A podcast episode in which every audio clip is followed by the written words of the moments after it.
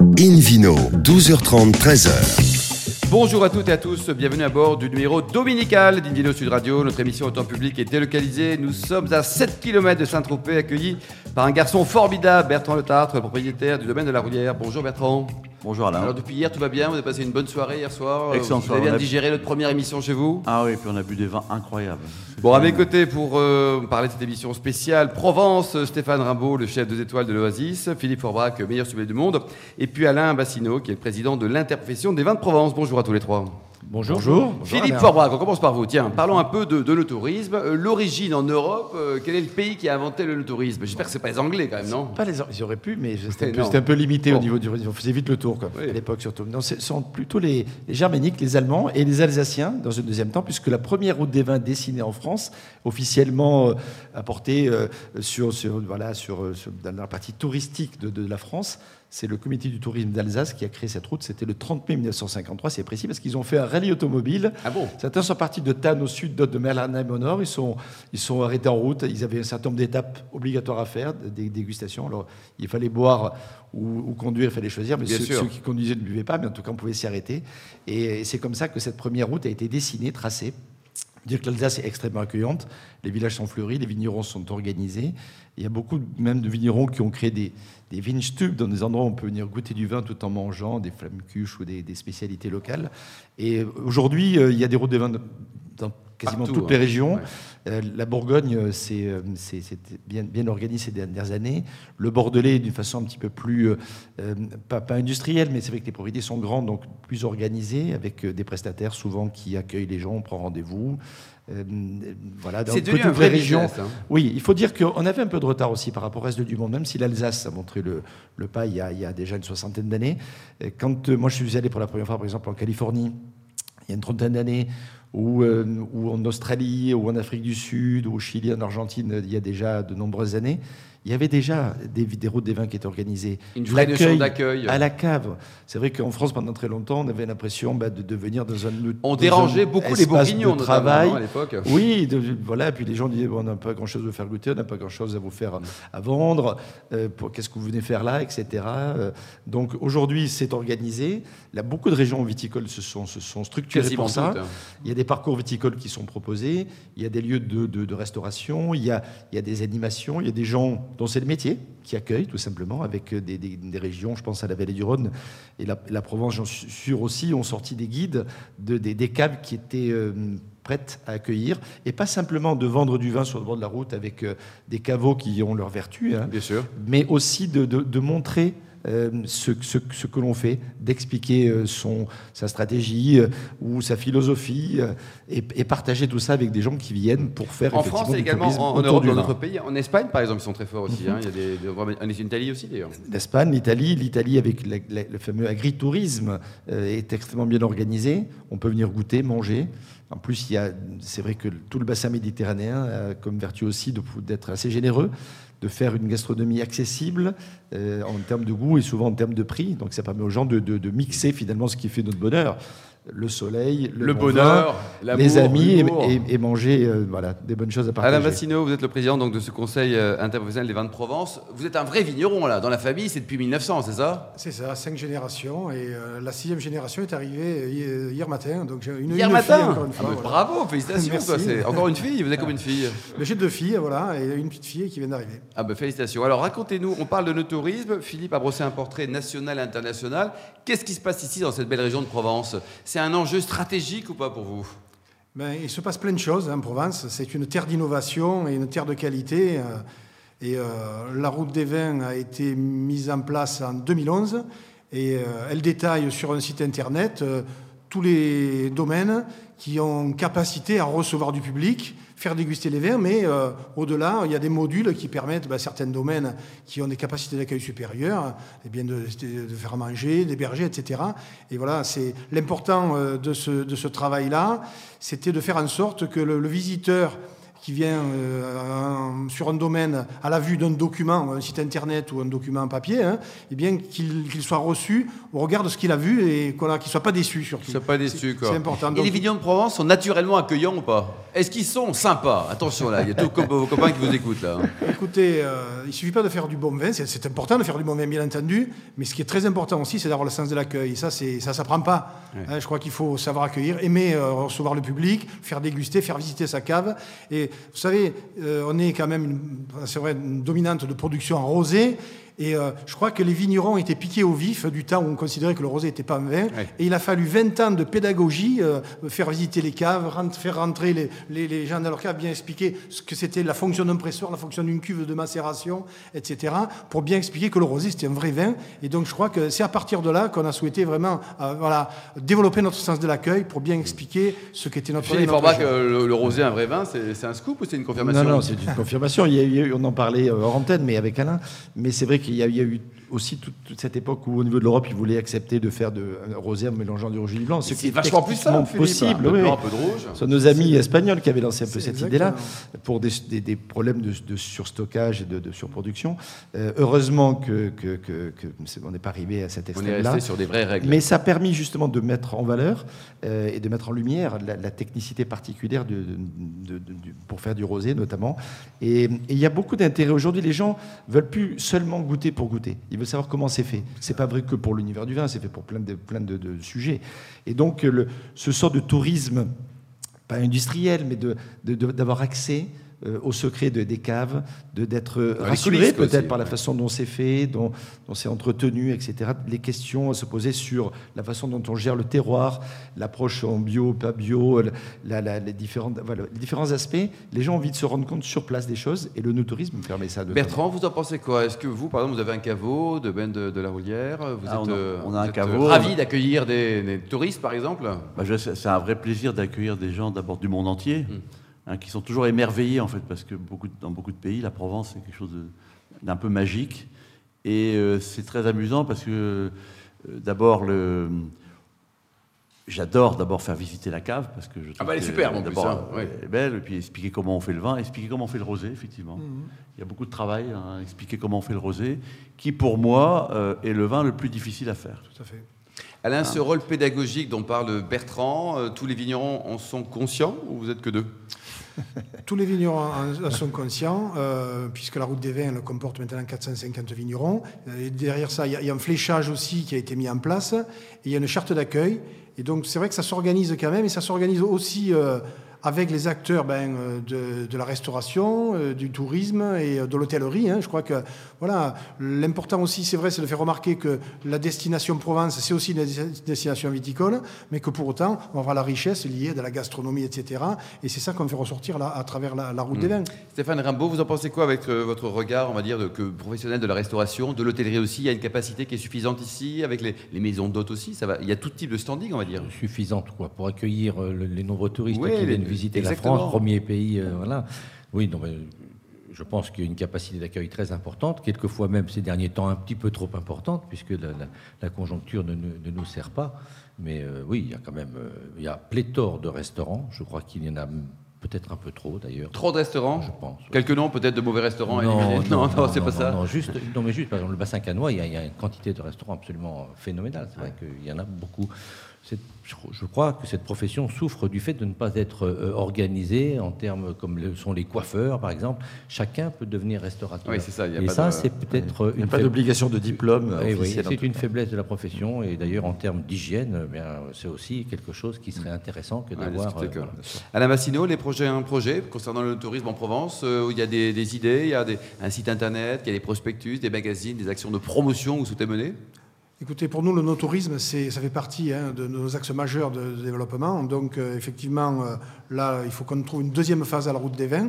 Euh, il est important que demain, on puisse avoir bon, cette route des vins qui sert un peu de colonne vertébrale pour permettre des visites par rapport aux, différentes appellations de terroir, différentes appellations que compose la Provence, et en même temps qu'on soit en lien avec les acteurs de tourisme et qu'il y ait vraiment un travail de pilotage commun avec euh, voilà, les institutions, bien entendu, viticoles, mais aussi euh, voilà, les, professionnels du tourisme, mais aussi les institutions comme le conseil régional et les collectivités de communes aujourd'hui, pour que voilà, on ait un projet commun. Et ça, je crois que ça fera partie vraiment de nos enjeux dans l'avenir. Hum.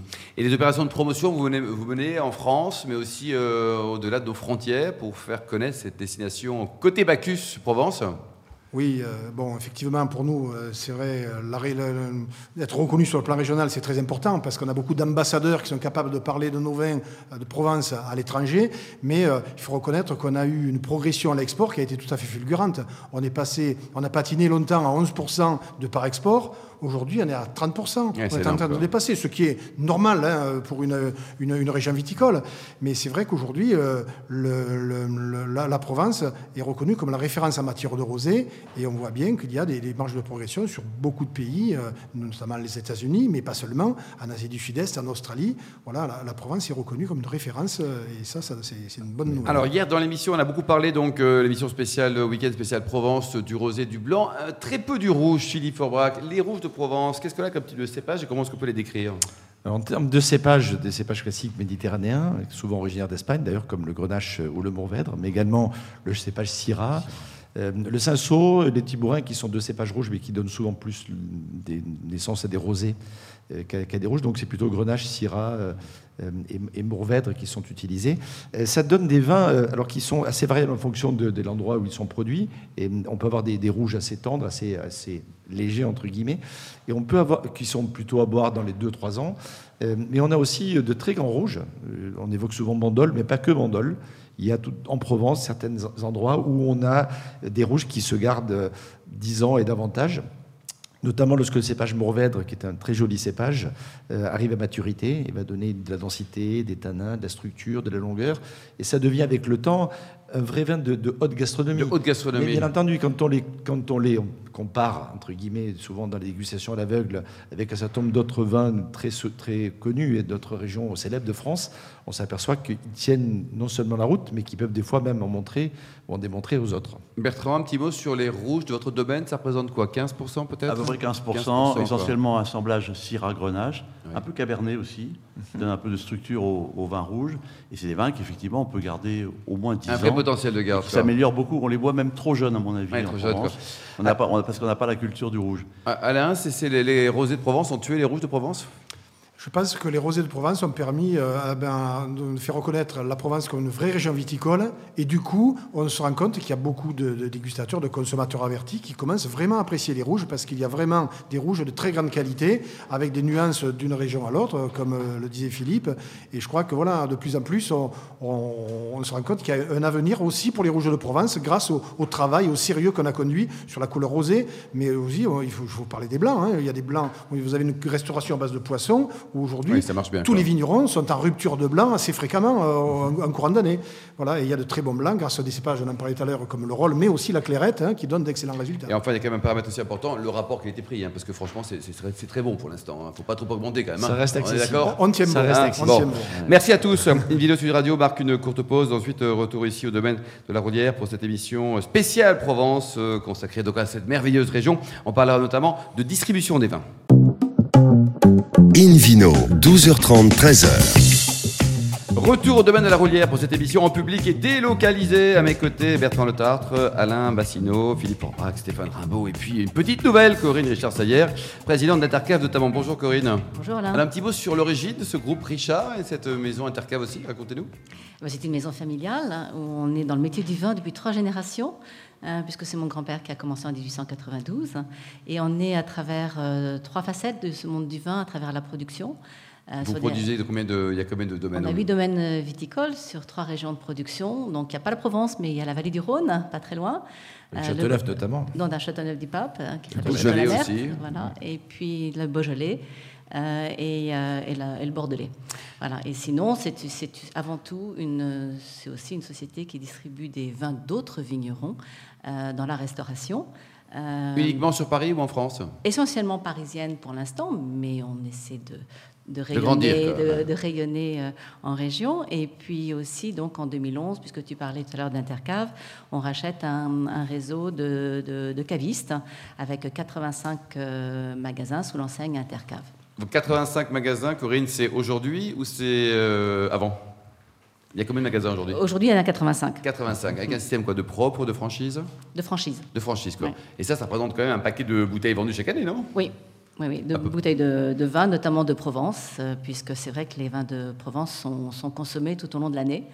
Et on parlait tout à l'heure d'un de, pourcentage de consommation euh, à l'export, mais euh, en France, dans la restauration, on est aujourd'hui à 25%. De, les rosés représentent 25% en couleur par rapport au blanc et au rouge. vous vendez des rosés d'autres régions ou pas ah, la, Provence, c'est la grande euh, région. Euh, la locomotive, comme La locomotive, sinon euh, la vallée du Rhône aussi, avec une appellation qui s'appelle Tavel, qui est aussi quand même assez connue. Une référence aussi. Une référence. Et puis le Bordelais aussi. Est-ce que les rouges de Provence ont un avenir à, Paris? Parce qu'à Paris, ils sont très Bordeaux, ces braves gens, non? Oui, c'est vrai qu'on en parlait tout à l'heure, les rouges de Provence sont peu consommés. Euh, dans la restauration parisienne. Parce que pas assez connu, trop chargé en alcool, qu'est-ce qu'il y a il y a, une raison factuelle ou pas, selon vous? Oui, je pense que les consommateurs ont peut-être cette, image d'un vin un peu lourd, euh, un peu chargé en alcool, puisque... Euh, chaleureux, on va dire. Chaleureux, on, est au soleil. on est au soleil. Et c'est vrai qu'aujourd'hui, on sait très bien produire des vins frais et élégants tout en étant généreux. Oui, Donc il y a euh, plus respecter la génétique du terroir. Alain, vous en pensez quoi? Parce que c'est vrai que voilà, le marché parisien, c'est quand même un marché important, euh, trusté par Bordeaux, par d'autres régions aussi, Philippe. Hein, c'est, c'est, de plus en plus éclectique. Oui, c'est, hein. quand même très ouvert. Qu'est-ce qu'il faut faire? Qu'est-ce qu'il faut faire pour que, que Paris euh, déguste avec modération des rouges de Provence ou des vins de Provence hors rosé?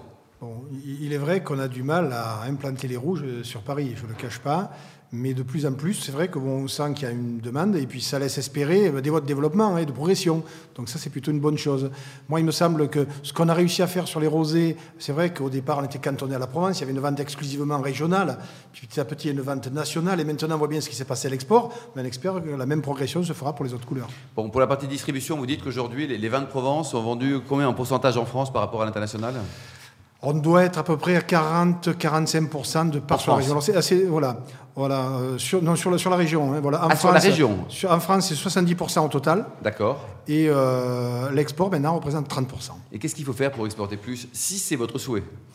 Alors, pour euh, exporter plus, aujourd'hui, il y a une progression qui est naturelle et très forte. Hein. Donc, euh, on a des pays. Bon, déjà, on a le marché européen qui est très stable et qu'on ne veut pas abandonner parce que c'est quasiment le plus important. Le marché le plus important aujourd'hui, c'est les États-Unis. Donc, c'est, on est en vitesse de croisière sur les États-Unis qui commence à progresser dans les autres États que les États du, nord-est des, États-Unis.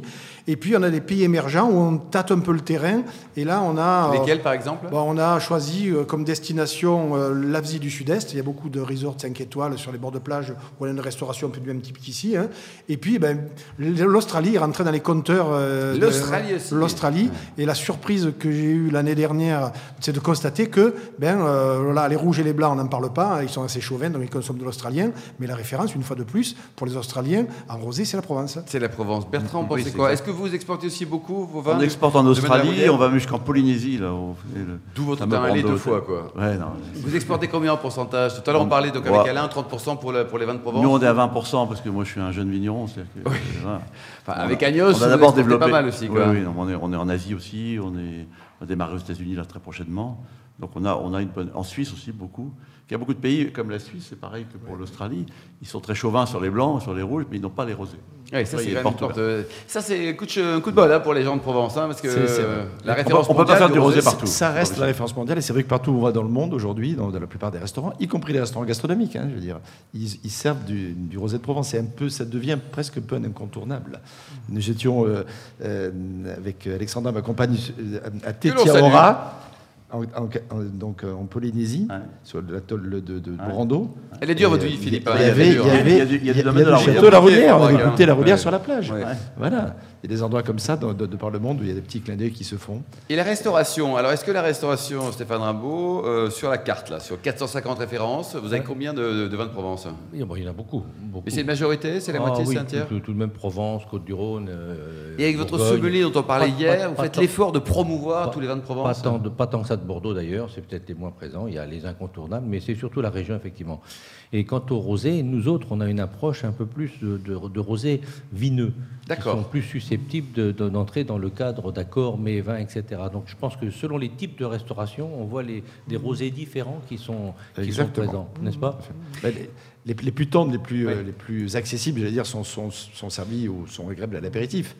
Vous savez que le, développement des terrasses, l'évolution du climat aussi est très favorable à la consommation des rosés. Et même la, la, façon de se nourrir aujourd'hui, indépendamment des restaurants euh, un peu classiques, j'allais dire, dans, la structure des repas, font que le rosé est un bon réflexe on est jeune, on prend une bouteille de rosé, c'est accessible aussi en prix. C'est ça. Ça fait, rêver.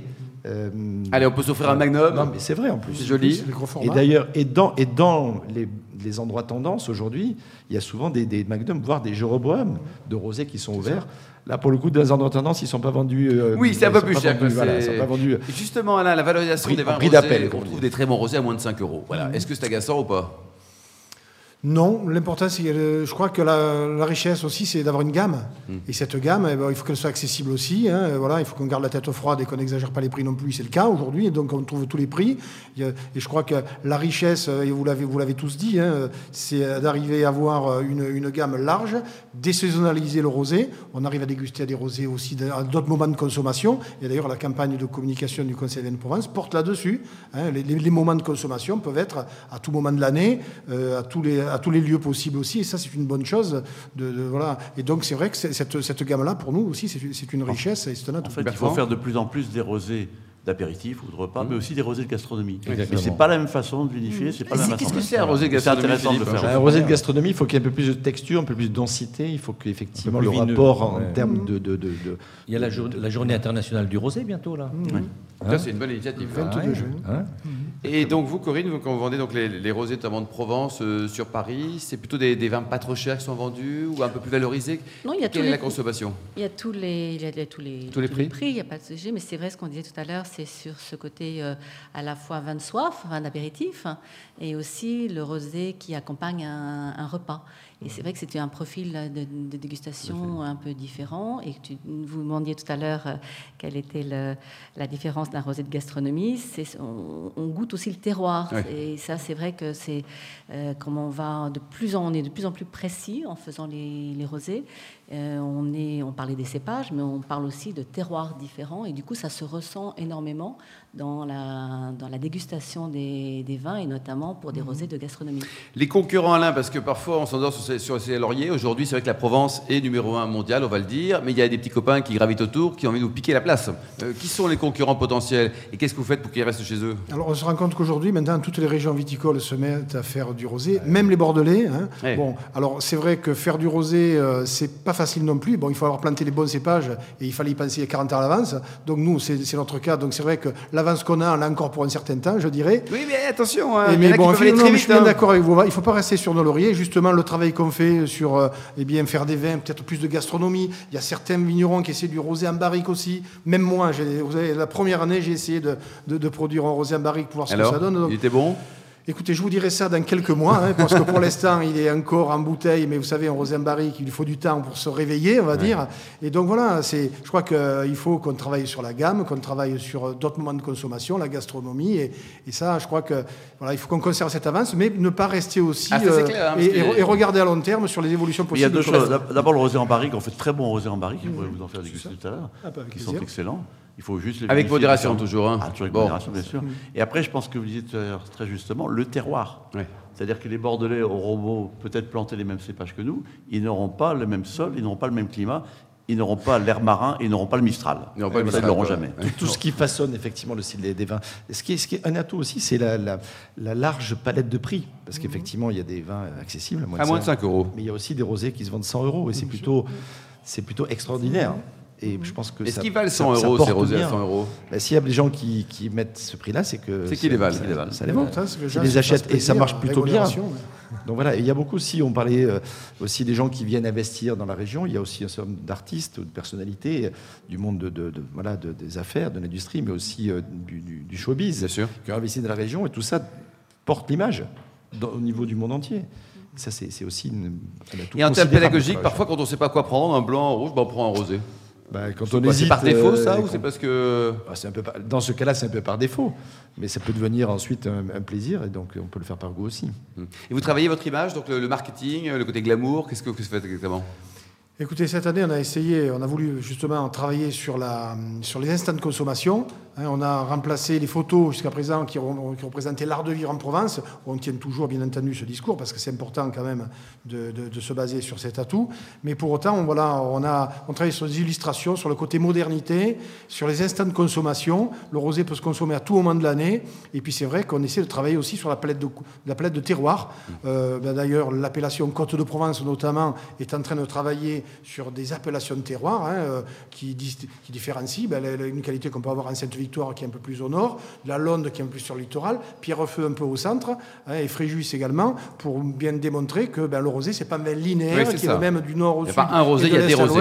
mais qui a une influence maritime, continentale quelquefois, qui apporte aussi de la richesse à, cette. Et vous bossez bien avec la restauration et réciproquement, c'est-à-dire que pour vous l'ambassadeur naturel c'est le restaurateur, c'est un Stéphane que vous aimez très très fort, non? Tout à fait, on adore les restaurateurs parce que c'est vrai c'est c'est les premiers ambassadeurs de Noël. Et les cavistes. Et les cavistes, évidemment.